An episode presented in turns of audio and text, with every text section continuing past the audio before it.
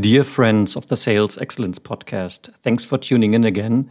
Just a little heads up. Unfortunately, Jan and I, we are sometimes still struggling a little bit with our technical setup. And in this particular instance, unfortunately, both of our voices do not sound so great. We still decided to air the episode. Uh, we feel very privileged that Rob decided to join us. And we definitely wanted you to be part of this conversation. So, therefore, here it is. Please apologize and now we hope you still enjoy this podcast. Thank you so much. Jan, I recently met my manager in our regular one on one, and he asked me a question that I was actually really grateful to be asked. Tim, don't tease me. What was the question? well, he just asked me, Tim, how do you feel? So that sounds so simple, but I guess it had a big impact to you. Indeed, it did.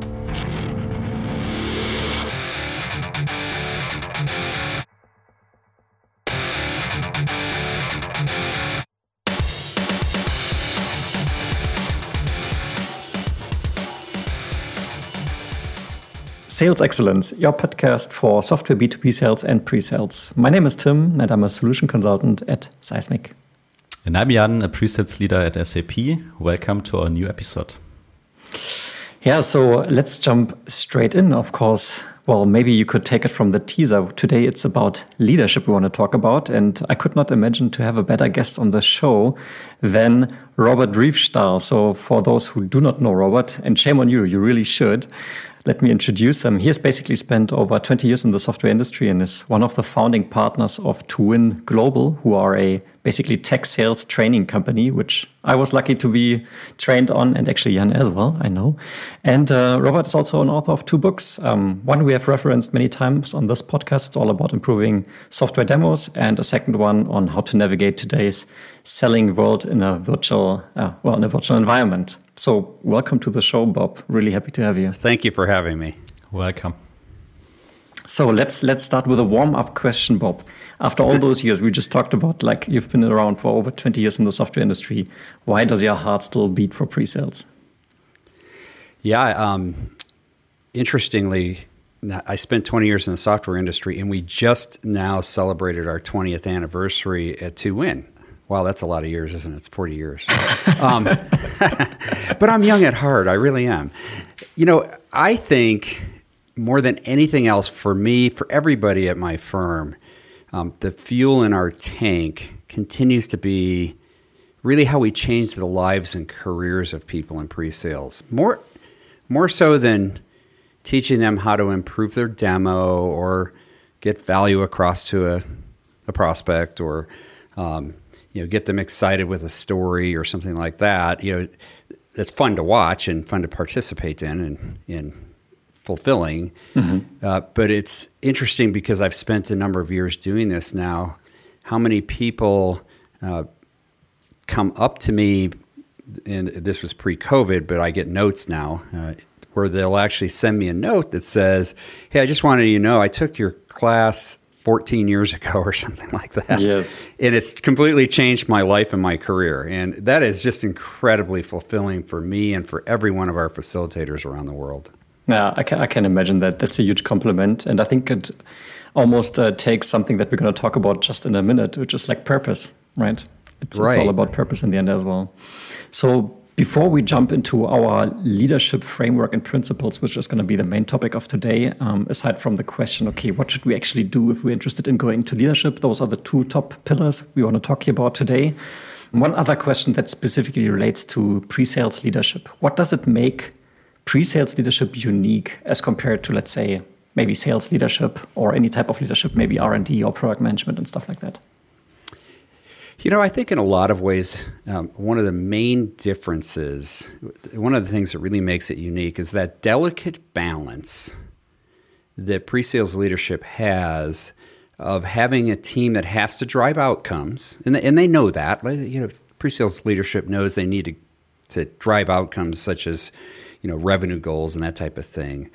Uh, they have to drive those outcomes through their team, you know, doing subtle selling, if you will, and demos and building trust. You don't want to be an outward salesperson. That's for the salesperson to be, right? Right. Um, but it's building that trust, but also at the same time, you know, managing the resources and driving, helping drive product direction and delivering quality to customers so that when it goes over to client success, the teams over in client success are handed an opportunity which has become a client which is going to be really successful. But you know, going back to that delicate balance, how do you make sure the team drives outcomes but they continue to be seen in the eyes of the prospect or the client as being that trusted source so that they're not too salesy? And you know, a lot of pre-sales people struggle with that balance and it's up to the leaders to to help encourage them and show them and mentor them on how you can handle that balance. Yeah, that's that's a fair point. And and funny enough, yesterday Jan and I we were discussing we were discussing um, that particular question. And I know Jan, you also had a particular aspect or, or vision on on that point. Would you want to share it? Yeah, I mean, my point was more, and uh, you started with that, Bob, that uh, you have so many different stakeholders you need to deal with, right? Um, but Tim then said, okay, you also have that in other roles, uh, wherever you are, right? And I, I, I, think I think it's true. The aspect you are adding, like so, maintaining that balance between being the trusted advisor uh, and still being outcome driven, I think is adding some, some, something to it. And I can follow it, um, and I feel it each each and every day. To be honest, so I really appreciate that view. All right. So, I mean, I would love to start now with the uh, with a leadership framework or principles. And I think we already touched upon the first point, really, because as you just shared that anecdote, that people reaching out to you, giving you a sense of purpose, what you contribute to the pre-sales community really has a meaning, right? And I think on a on a on a level from a pre-sales leadership perspective, when you have a team of pre-sellers, you want to instill that purpose. And I'm funny enough, I'm remembering uh, Simon Sinek on a regular basis because he always says, start with why.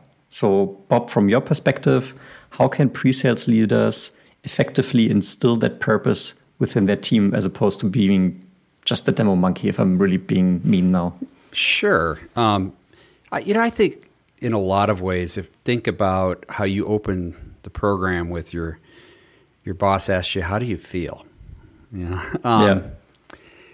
communication is so important in in a lot of ways internally with the team, especially with your team, uh, being able to communicate so that you can mentor people for excellence is so important. And um, and part of that, of course, is listening skills, which we can touch on in a minute. But I think the other part is being that advocate for your team with all the other stakeholders within your own company.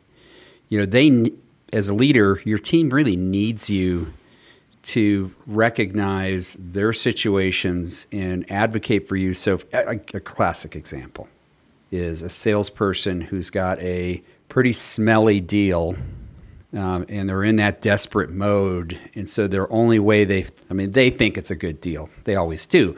But we all know it's not a very good deal. And so they're just, they just want the demo to try and turn the thing around with mm-hmm. It, oh, by the way, we don't really have any discovery because they won't take a phone call from us. And, you know, that's where the pre sales leadership has to really be the advocate to the sales leader, not to the salesperson, because that's a, a waste of time, but to the sales leader that says, hey, if we're going to do this, let's do it right. You know, and, and let's say no. And we won't do the demo unless you let us talk to the prospect. You know, that type of advocating is really important. And that all starts with, you know, being really present and listening to what your team members are saying in their situations. You know, I think I think that communication internally is really important. And the communication has to happen beyond you know, the pre-sales leader to the sales management. It it has to be there for all the different leaders um, th- that are in the company. And that type of leadership is invaluable to a team member because they really feel like you're there for them to help them achieve their goals and now they're motivated mm-hmm. so when when i hear that term purpose the direct association that i have is almost like sustainable approaches and making the world a better place like very sort of big ideas right this sure. is sort of connected with with that maybe overloaded um, word purpose. That being said, um, do you think there is merit in trying to connect the daily work of your pre-sellers to the sort of yeah, I guess mission or vision that a company has set for itself, making it then more more holistic in the sense of what the purpose is. Well, I think it's the responsibility of pre-sales leadership to take whatever the company's purpose is, which tends to be fairly high level. Make revenue make sense. Yeah, well, you hopefully know, it's not that. and what the strategic initiative of the company is, you know, and they have a mission statement and that type of thing. That's that's two or three steps beyond what an individual contributor needs to sort of hear in, in what's valuable to them when it comes to purpose. Yeah. I think what a really good pre-sales leader can do is they can take that mission statement and really think about it and take that purpose down to their team members um, to say, you know what, an example. What's a great purpose here? You know, something that you should think about uh, on these next demos that you do is when you get done with the demo, ask yourself the question Did you feel like you really introduced something to them that's going to help them, that's, that they're connecting with, that they, they can visualize actually using? And when you get your demos to that point, you're going to feel so good about what you do. Because they're, right, the, the team members, um, we talk about it at 2Win. We call it a value pyramid as, as we think about how we're addressing the needs of a prospect. Mm-hmm. And at the bottom of the value pyramid, not in a negative sense, just there's a lot of individual contributors within any company. Yep.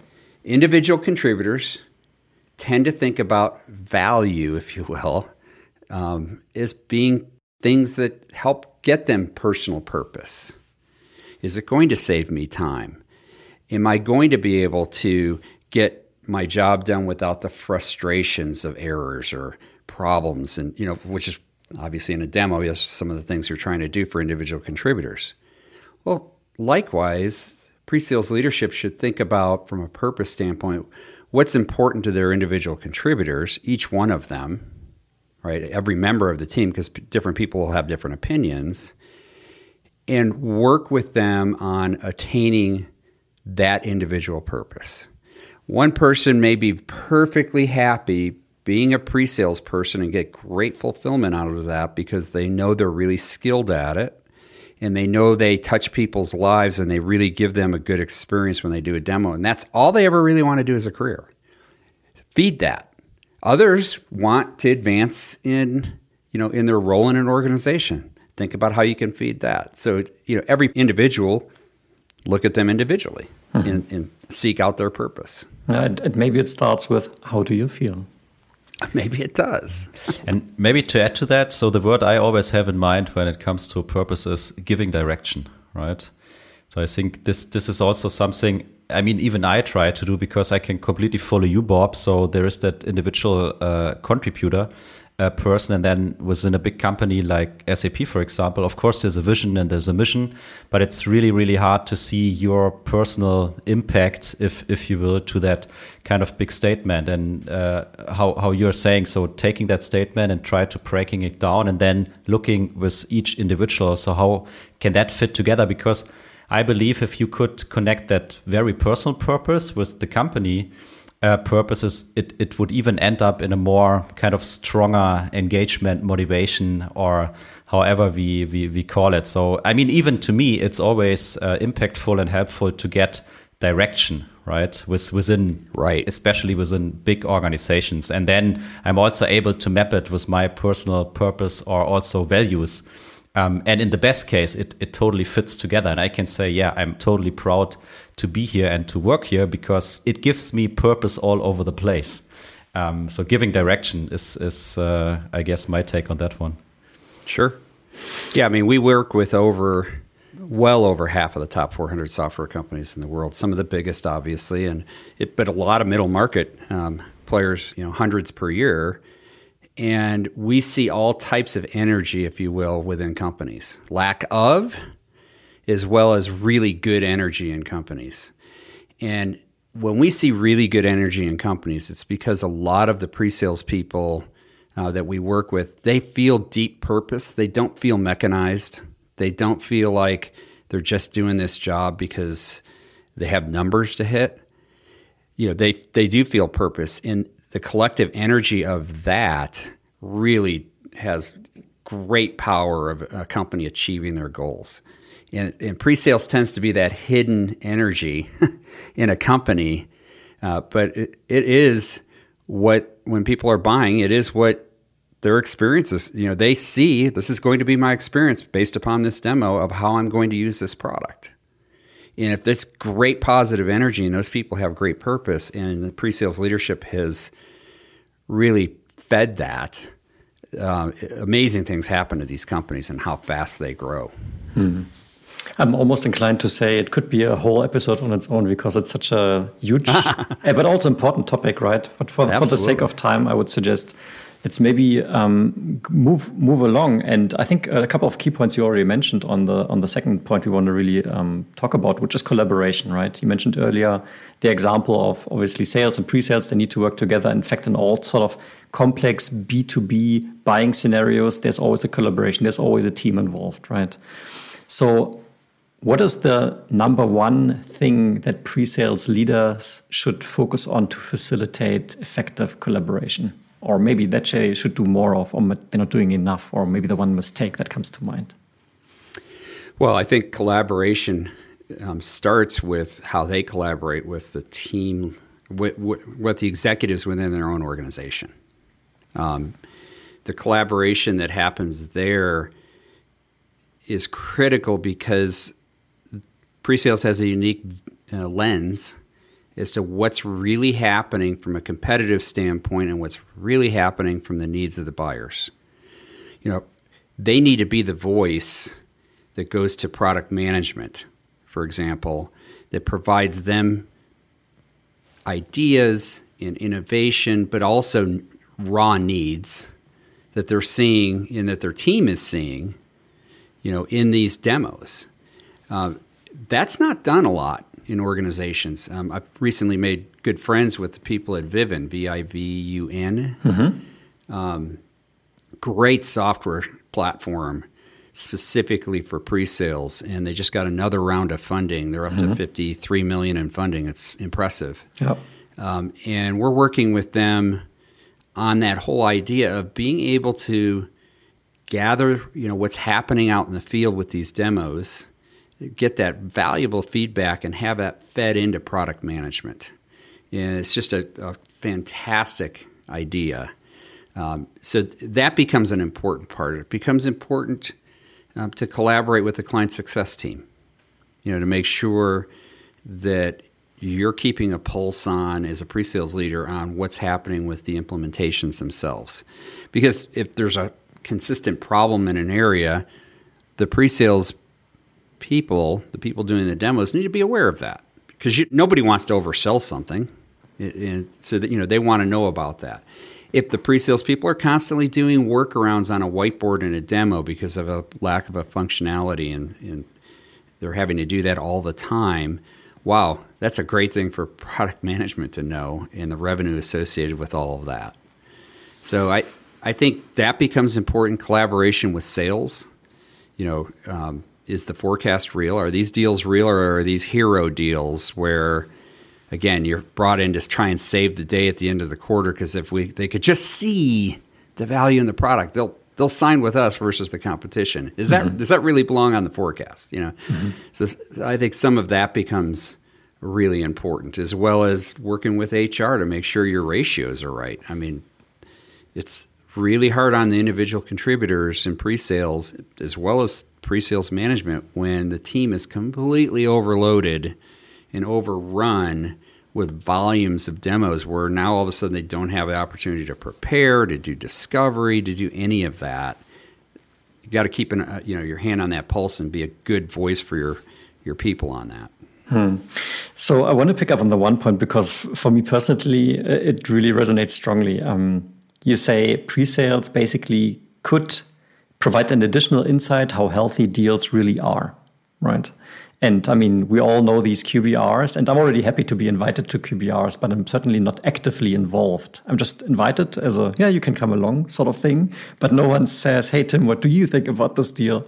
But um, I think pre-sellers would be um, able to provide some additional insight into how realistic really those best case commit and whatever type of deals uh, really are if we want to step away from less bullshit and more tangible, real information.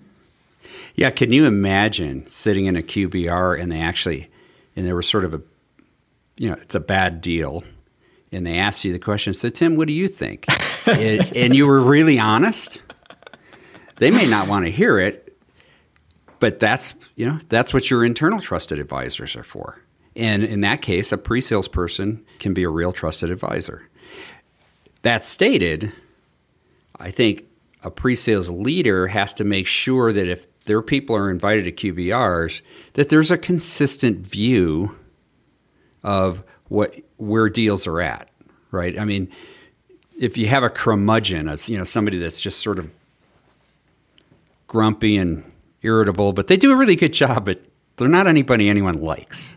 You know, you have those people, you know, on your team. You keep them because they're really good in front of the client, but they're not so fun internally. You know, you don't want them to sour the milk every time they're you're they're in a QBR, right? So having consistency, leading the team so that there's consistency um, in a QBR, as an example, would mm-hmm. be a good idea. Yeah, well, fair enough. And I mean, I think that that directly ties the knot to the next aspect we want to talk about. In fact, you already gave a couple of examples. I mean, collaboration obviously directly involves a lot of communication, right? We have communication firstly towards, well, management, we have communication towards um, the individuals within the team, but potentially also, as you gave the example, product management cross functions, right? And maybe there's even mm. more, right? Jan mentioned earlier the number of interfaces we have in pre-sales quite quite high. It's not only product, it's maybe marketing, it's maybe the implementation teams and so on. So communication is obviously a key aspect. Yeah, um, we I think we've covered you know, sort of the cross functional and, and, towards management, but let's talk about communication with the individuals within their team. Mm-hmm.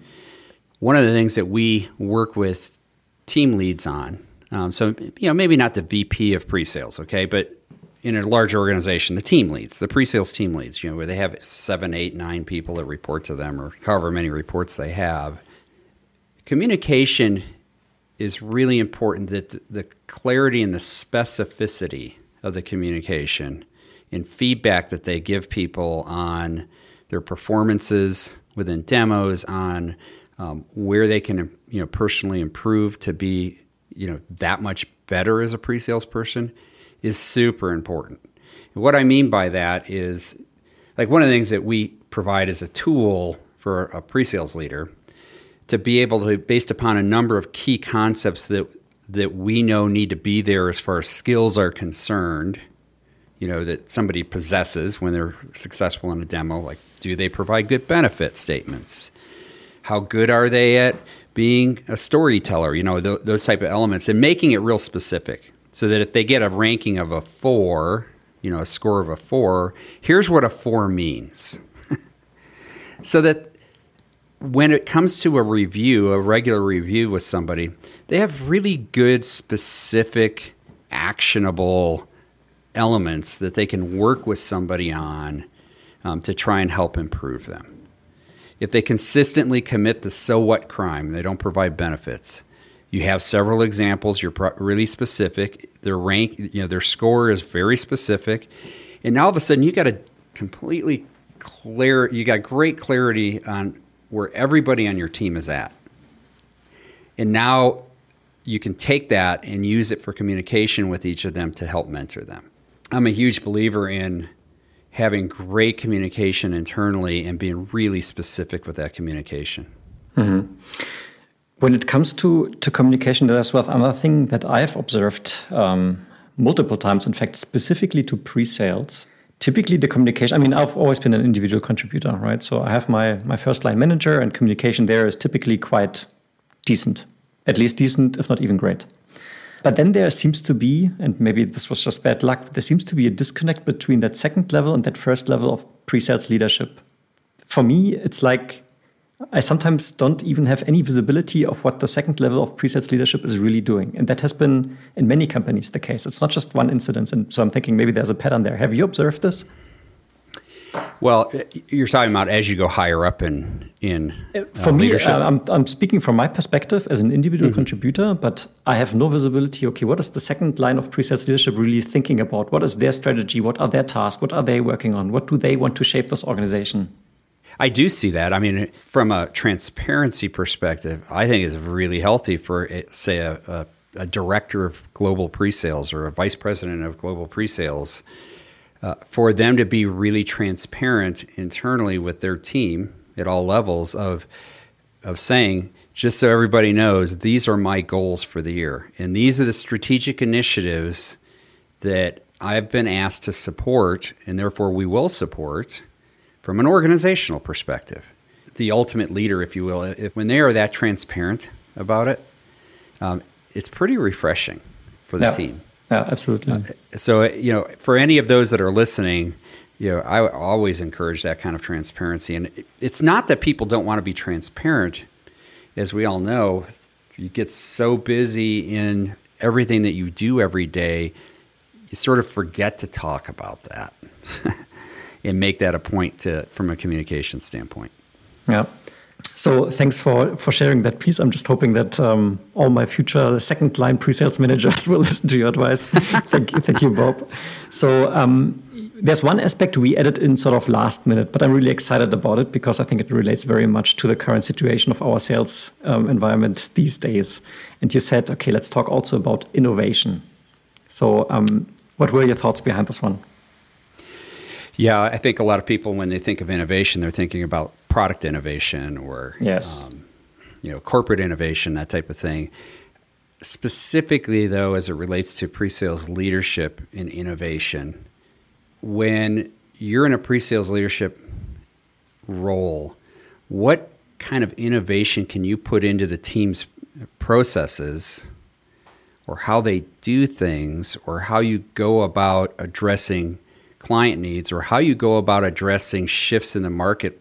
You know, COVID's obviously the perfect example, but as far as the need for innovation, but I believe that from a pre-sales leadership perspective, keeping an eye on on innovation in methods in, um, in tools and that type of thing is is really important. Interestingly, in 1980, late 87, beginning or 97, I'm sorry, Wow, I'm losing my years. 2017, um, early 2018, uh, my partner and I wrote Rule of 24 came out, and um, honestly, it, didn't take off then uh, in terms of readership. Mm-hmm.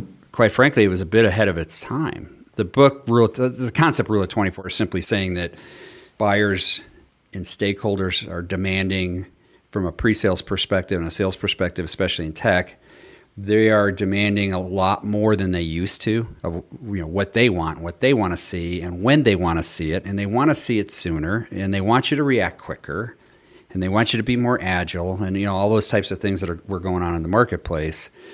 So, rule of twenty four was all about how you address that what can we do to, to address that? And in it is some really good ideas. I'm not trying to pitch the book, but it's just reality of different innovations that pre-sales could do to try and address the speed and the demands of stakeholders in today's world.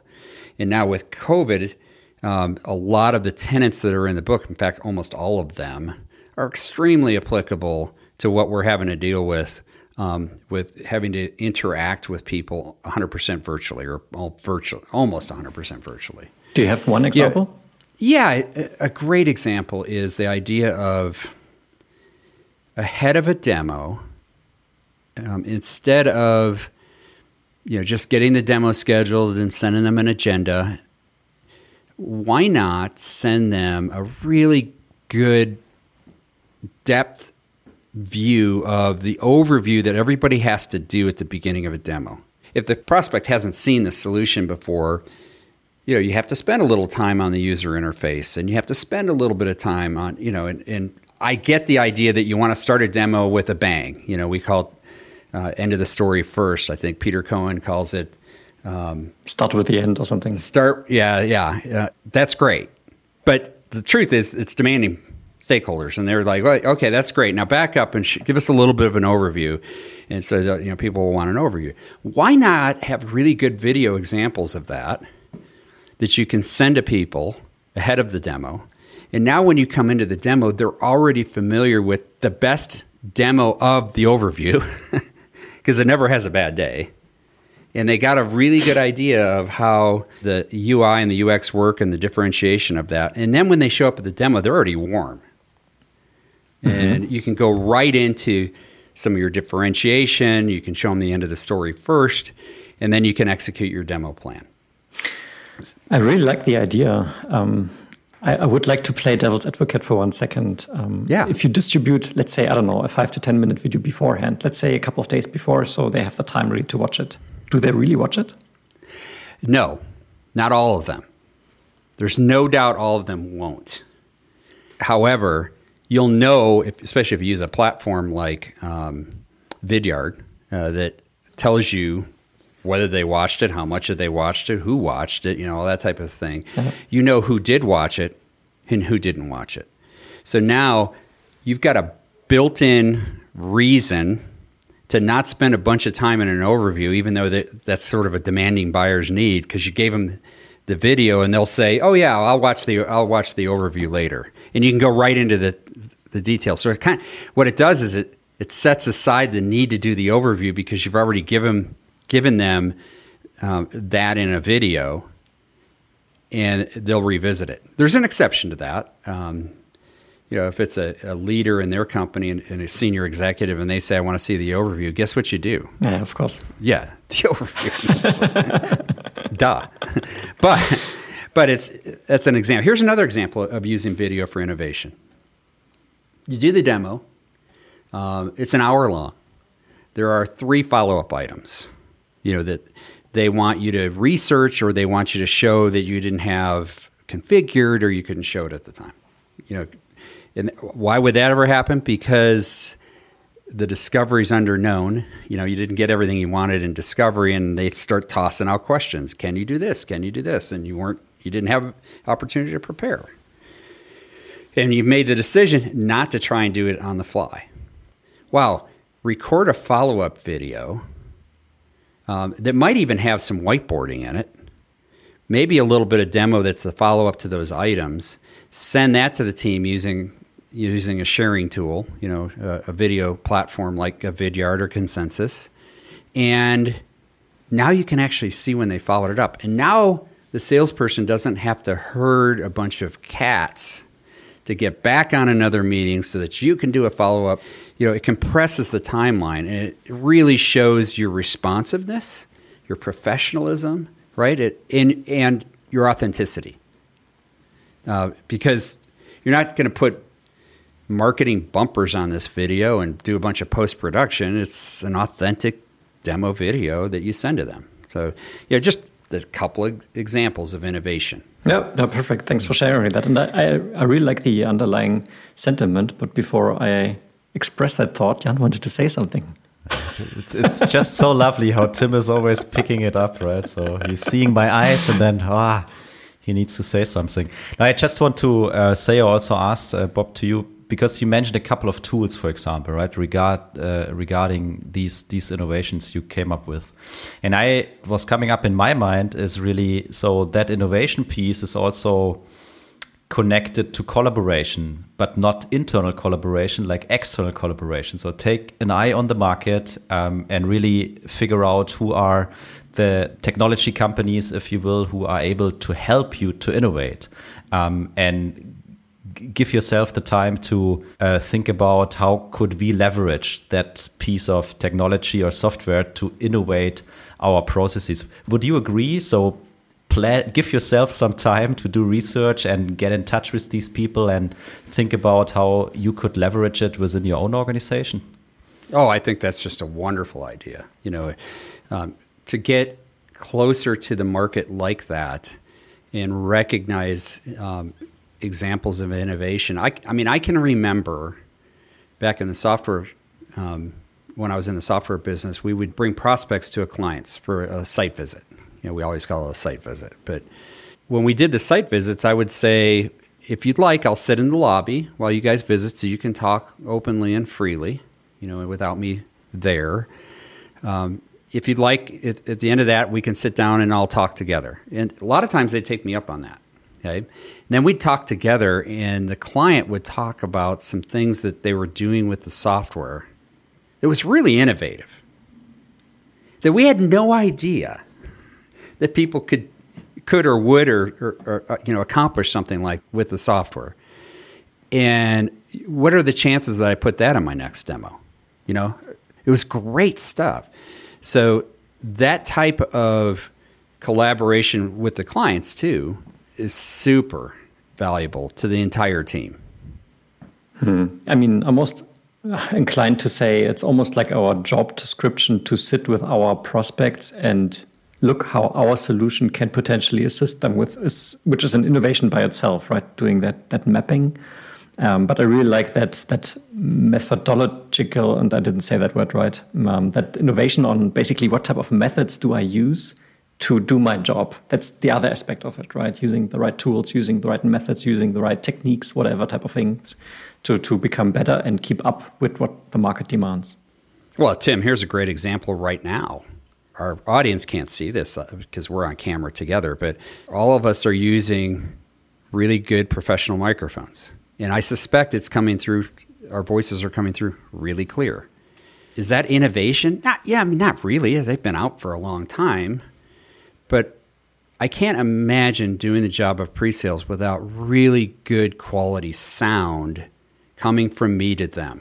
Because in, a, in this virtual environment that we have all been thrust into 100% of the time, making sure that at least from the client's hearing, perspective, all of my team members are coming across as clear as possible is so important.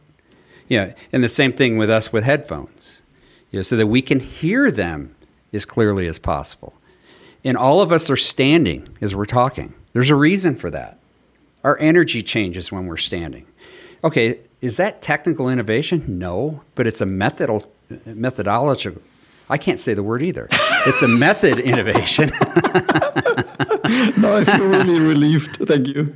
So, I mean, one of the things we work with clients on is is that kind of innovation to make sure that yeah, we've got a whole program just on how to be really effective working from home. It's, it's inexpensive and it covers everything from the technology to sort of the mindset to have when you're working from home, um, just to help people in you know doing the best they can do and not having that be a barrier you know, to their how they're coming across to the client. Yeah, I, I, love that, and I have to share one more anecdote. There is, I think we, we all three of us are sort of uh, somewhat active there on the pre-sales collective, right? And they have the Slack channel, the general Slack channel, and people have been posting uh, when the pandemic started, have been posting their home setup of, of like the desk, the screens, and so on. Some people really go overboard, like they have these curved screens, 47 inches, two light rings, and microphones and everything.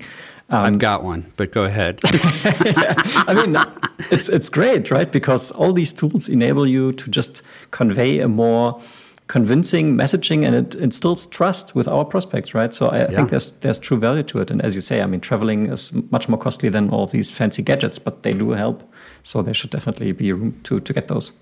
Here's something I would encourage the individual contributors that are on the line too. It's you would want your company to pay for all this tech that you feel like you need for your career. You know, your microphone, your headset, your stand-up desk, you know, some of those things. Some companies will, a lot of them, a lot of companies won't.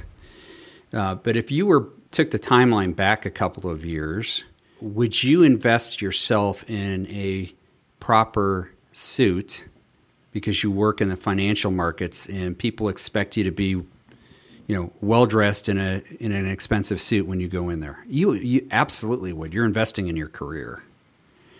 So, you know, think about that as it relates to would you or should you invest in what you have at your home office um, for how you come across in your success, your personal success. So whether the company would pay for it or not, I wish everyone would, but I get the reality of it. No. I just want to add to my earlier point. I think communities like Presales Collective makes it so easy for us to innovate, right? Because in the first step, the only thing we need to do is listen and, and realize what's there and then thinking about how we can adapt.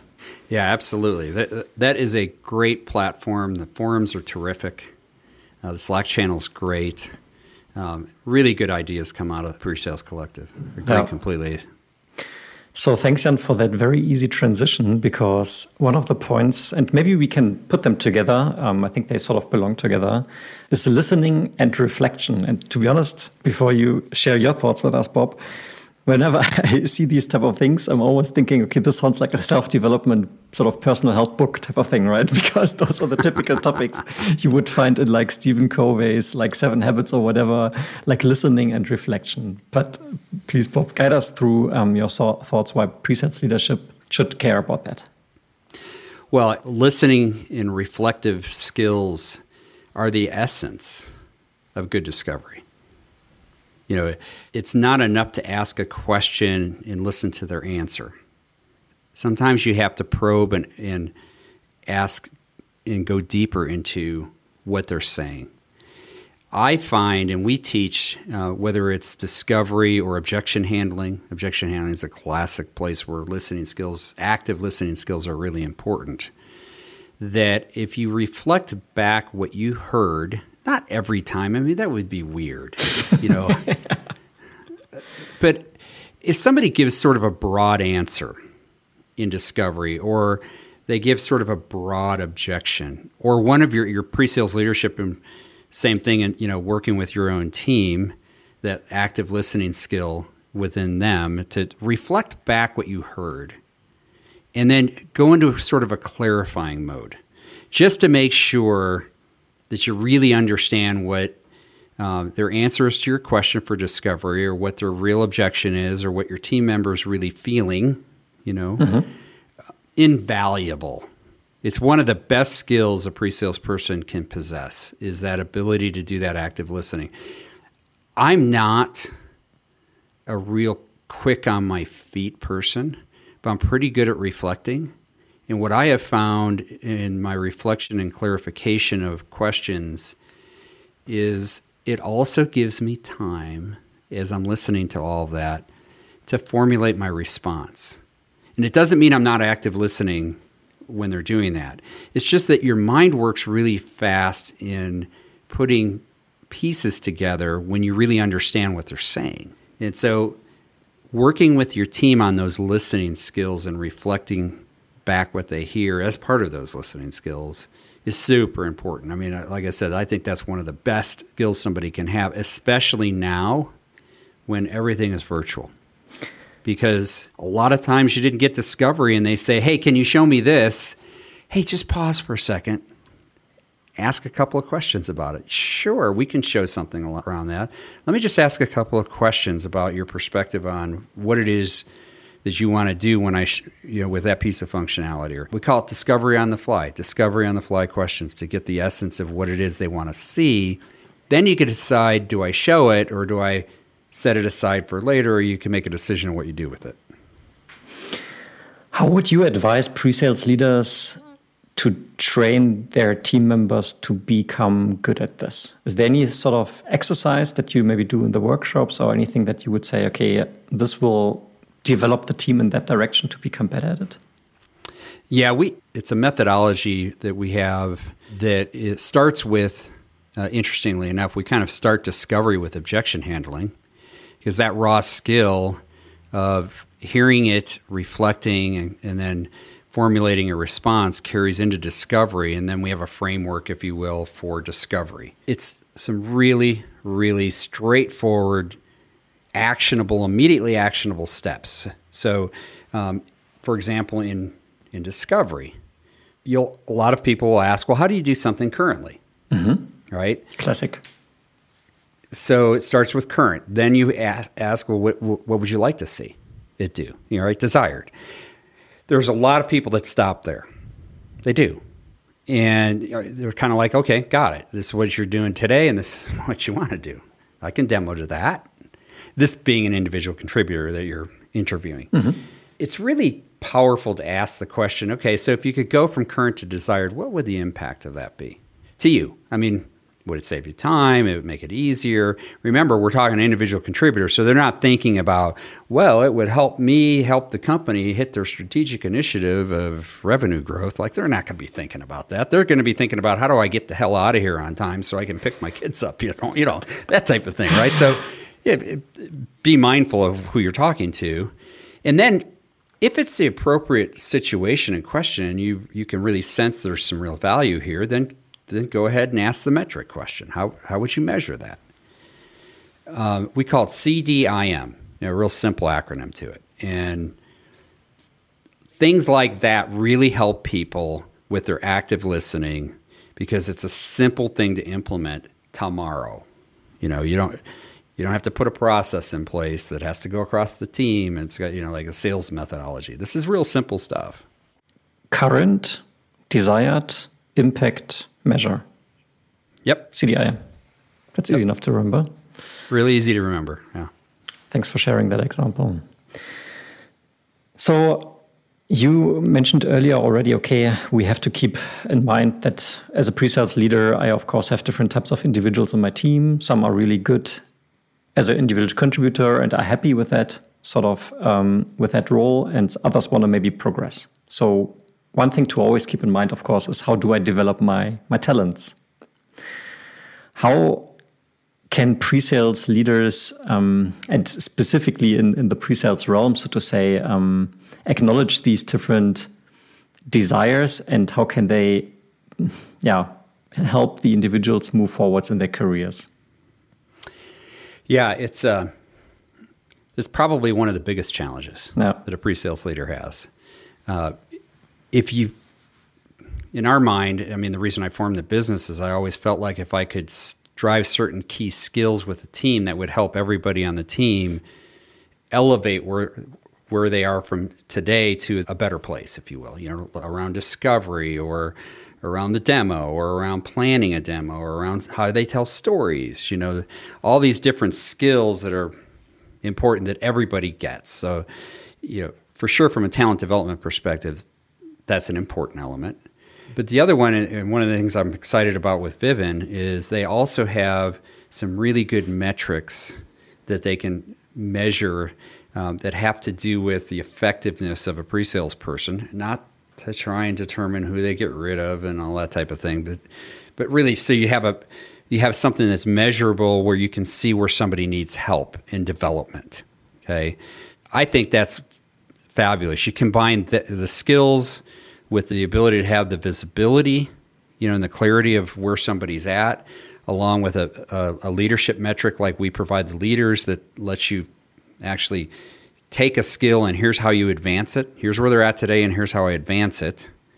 Becomes really important. Now, if somebody wants to stay in that role, but they want to be able to have a career, good organizations will will have levels of pre-sales based upon, you know, not just longevity, although longevity is a, a big player in this, hmm. but also based upon how impactful they are in terms of the team and their ability to really help get good deals in and help the salespeople achieve their goals and help the organization achieve their goals, right?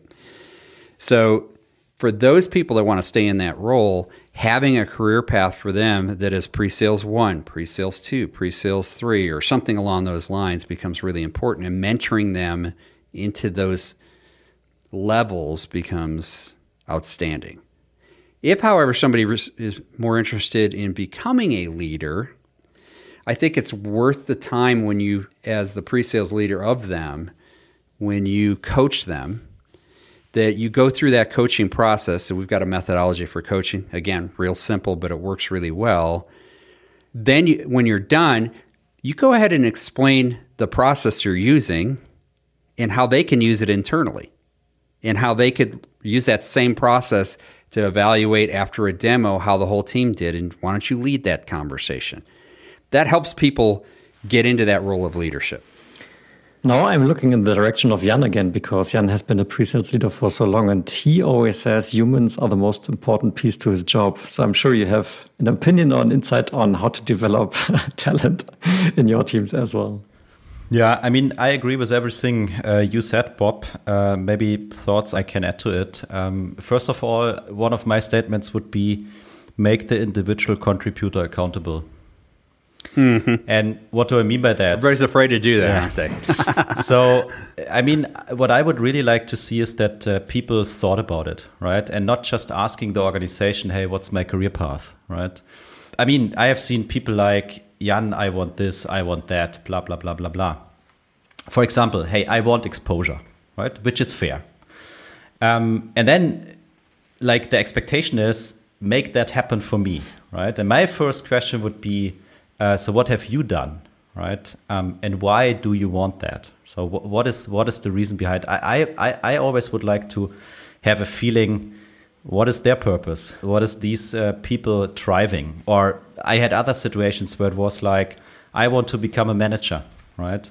And I tried to understand. So why is that? And in one case, we figured out it's not about being a manager. It's really about taking more responsibility, right?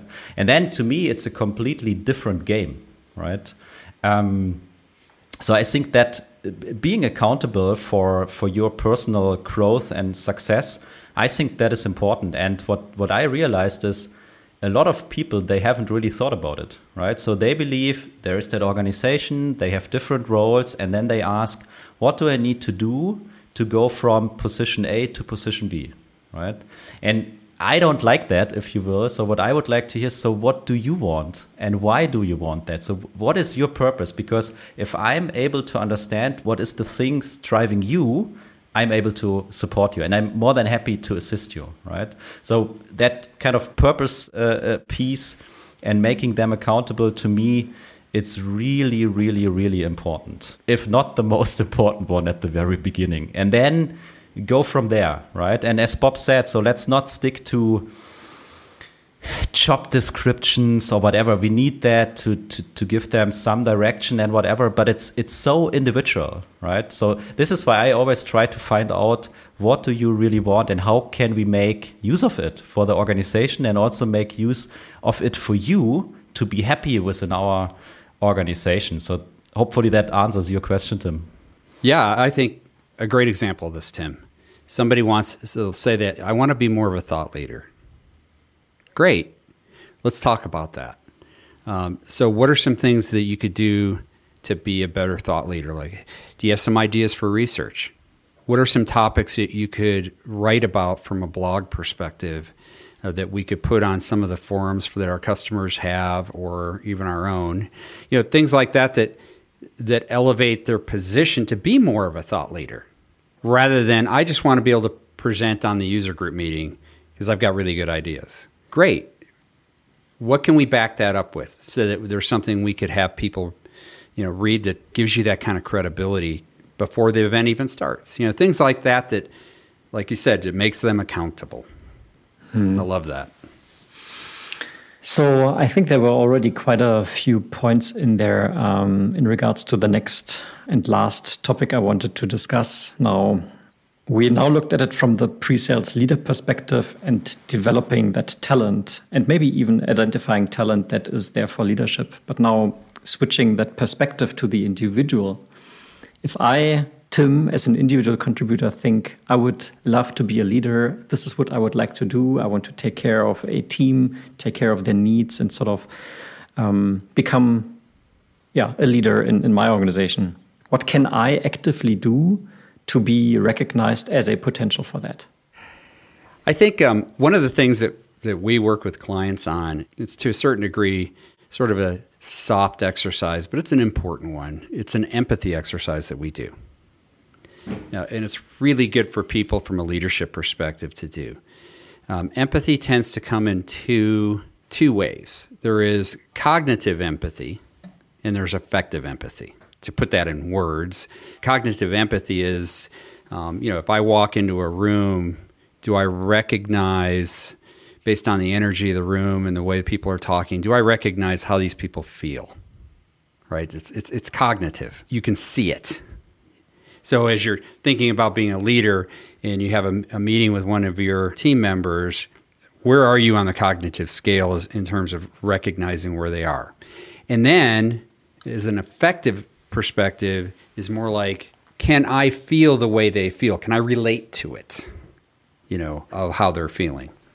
I think it's just an incredibly healthy exercise uh, for a leader to go through because it, it lets them know their reality if you're pretty high on the cognitive side, but not so high on the affective side, that would tell you that because you don't feel how they feel, you probably should work on some reflective questions to dig into that further so you can get a better sense of how they feel. Otherwise, people get frustrated and they quit.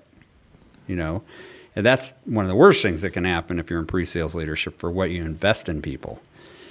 Uh, you know, from there, I think the other part of, of being a great pre sales leader is agility.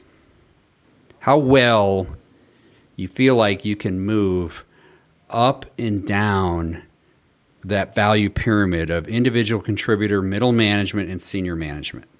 And when I say up, be able to move up and down, not only from a prospect's perspective and have a conversation with those different people with that empathy in mind, mm-hmm. right? Being able to to relate to them and and have them feel like they that you relate to them, but also internally with your team members and with your within your own organization. If you can think about how you can develop that agility, right? That ability to pivot when all of a sudden you're in a, a different situation or you're having a conversation all of a sudden with a senior manager or an executive you're at a point where um, you're really making it happen as a as a pre-sales leader. Quite frankly, same thing with your team members. I mean, you want that same agility within them as they're client facing, but it becomes in, imperative that you have that kind of skill as a pre-sales leader, in my opinion. So, for all potentials out there, two aspects to work on: agility and empathy, for sure. Jan, anything you want to add before we close out? Yeah, I mean, but what I would recommend is really reflect with yourself what what does leadership mean to you. So what are your values if if we hear the word leadership, right? I mean, I'm even thankful that you said I want to become a leader and not a manager because even that is a huge difference in my eyes. So reflect for yourself what does that mean and then also kind of map it, right? Also to your organization. So I know what does it mean to me. Um, do I think it's possible to be that kind of leader within my organization? Right. I think this is also also very important question. And a second one is get yourself uh, a mentor um, or a coach or just a person you trust. Um, and I would say one within your organization and another one outside your organization and really make it a topic, right? So talk to people who have been in, in, in these roles or who have been or are currently on, on the same track and just exchange information and get new kind of input um, and rearrange uh, your thoughts. Um, because what, what I realized sometimes is people see it like I want to go up in the hierarchy, making more money and, and, and these kind of things. And that has nothing to do with leadership for me personally. So make yourself aware what, uh, what does it mean and what it is what you really want. Yeah, I think managers manage processes, they manage um, people's time, they manage forecasts, they manage elements of the business. Leaders mentor as well. I, you still have to manage. That, that doesn't go away. But leaders mentor. Leaders are agile. Uh, leaders can strategize. There's a real separation there, um, and it's important to be realistic about how you view things uh, as to whether you want to be a leader. Exactly. And I think also as a leader, you would need people who are willing to follow you, right? So you could also ask the question to yourself who would follow me if I would be that kind of leader? Which is interesting because you, you need to be honest to your own, right? So it's I think it's always a good exercise because if there would be no one following you, no no no one needs you, right? At the end of the day. That's why I work so hard on training the 2Win twins, my dogs. They follow me. At least I feel like I'm a leader to them. And there we have also humbleness. And, and with that being said, thanks to the both of you for, for sharing your thoughts on, on that last question. Um, Bob, thank you very much for joining on us on this firstly very pleasure. insightful but also quite entertaining conversation here today. Yeah, thank you for that. Thanks, Bob. You're, you're welcome. Gentlemen, thank you for having me. It's been a pleasure. Dear listeners, if you are still with us and you enjoyed our episode with Bob, please leave a follow on LinkedIn, leave us a like, leave us a comment. Um, any of those type of things really mean a lot to us. It helps us to understand if you like the content we produce here. And with that being said, thanks for tuning in once again and goodbye. Thank you. Bye bye.